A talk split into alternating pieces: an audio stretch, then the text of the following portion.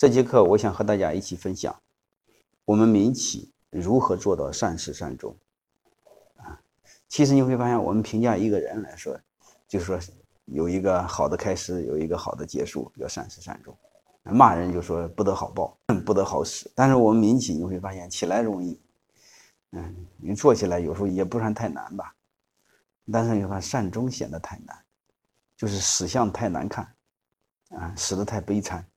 死的太可怜，啊，应该我不用多说，多数企业一般是在活几年之后就死掉，啊，而且死掉它不是正常死，就是他死掉，他老板他慢慢把他关掉，他不是这样的死，啊，他会是暴病而死，要么就是沦落天涯，要么是家破人亡，他是这种死，啊，如果他是正常死，你就慢慢把企业给做起来，一旦不行不行的时候，再慢慢把它关掉，啊，其实这是很好的。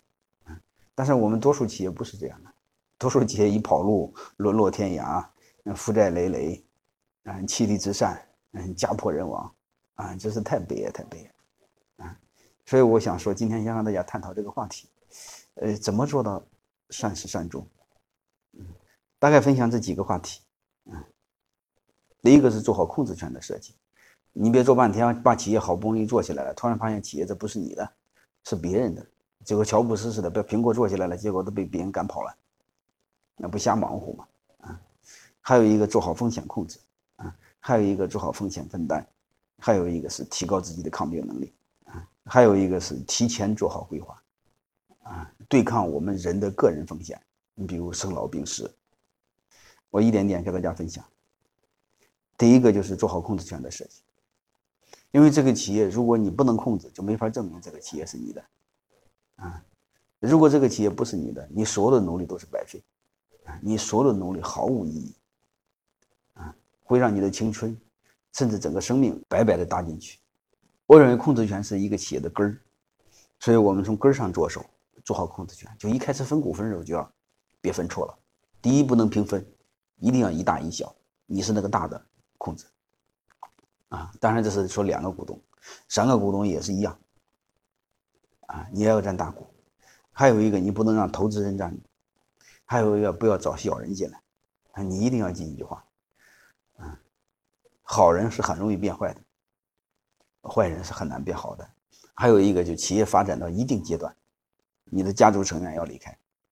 如果你夫妻创业，啊，很简单，创业时候可以，守业时候不可以，也就是企业进入正常车道，一定要一个人离开，不然的话你会发现。不但家也没了，企业也没了。自古有一句话叫“大公司容不下夫妻情”。啊，你比如前段时间，汇源果汁嗯呃，有几十个亿的资产，这个被质押，被法院给查封，啊，那很多就质疑他，嗯，为什么做到做到今天这种地步？嗯，做了一个是家族，嗯，这个企业的家族成员太多，啊，核心岗位都被家族成员把控。外人能人进不来，啊，他慢慢企业就会日渐衰落，啊，所以这是一点啊。我想提醒大家做好控制权的设计。关于对控制权的理解，刘强东说过一句话啊，他说：“如果我不能控制这家企业，我宁愿把它卖掉。”啊，所以对我们老板来说，一定要对这个东西有足够的理性的认识，啊，特别是现在你的股份你不是大股的时候，你不能控制的时候。啊，你一定要足够的理性，人是会变的，啊，而且这个时候一定要不要把兄弟感情，所谓兄弟情谊，看得那么重。我想说，在利益面前，这些东西一分钱不值。我更想说，在利益面前，几乎没有好人。啊，所以我们要足够的理性的思考。还有一个是提前做好风险控制，啊，嗯，特别是我们草根创业。啊，就是天然的喜欢用外在的所谓的名利来证明自己，嗯，特喜欢做大。我想说，我们多数草根企业没这么个命，啊，你本本分分做好你该做的就好了。你相信人生是长跑，做企业也是长跑。你千万不要看所谓的摩拜单单车 OFO 几年融资起来了，做到几十个亿，但是你一定要记住，它然后又没了，它又下去了。啊，我们多数没这么个命，我们多数就是草根命。所以这些我们要有足够的理性，足够的认识，啊，就是你有多大能力做多大的事儿。你有十分能力，你你你就做八分事就好了。超过自己能力之外的事儿，一定要谨慎，因为那是你驾驭不了的。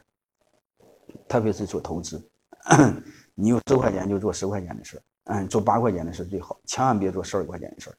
资金链断了，全盘皆输啊！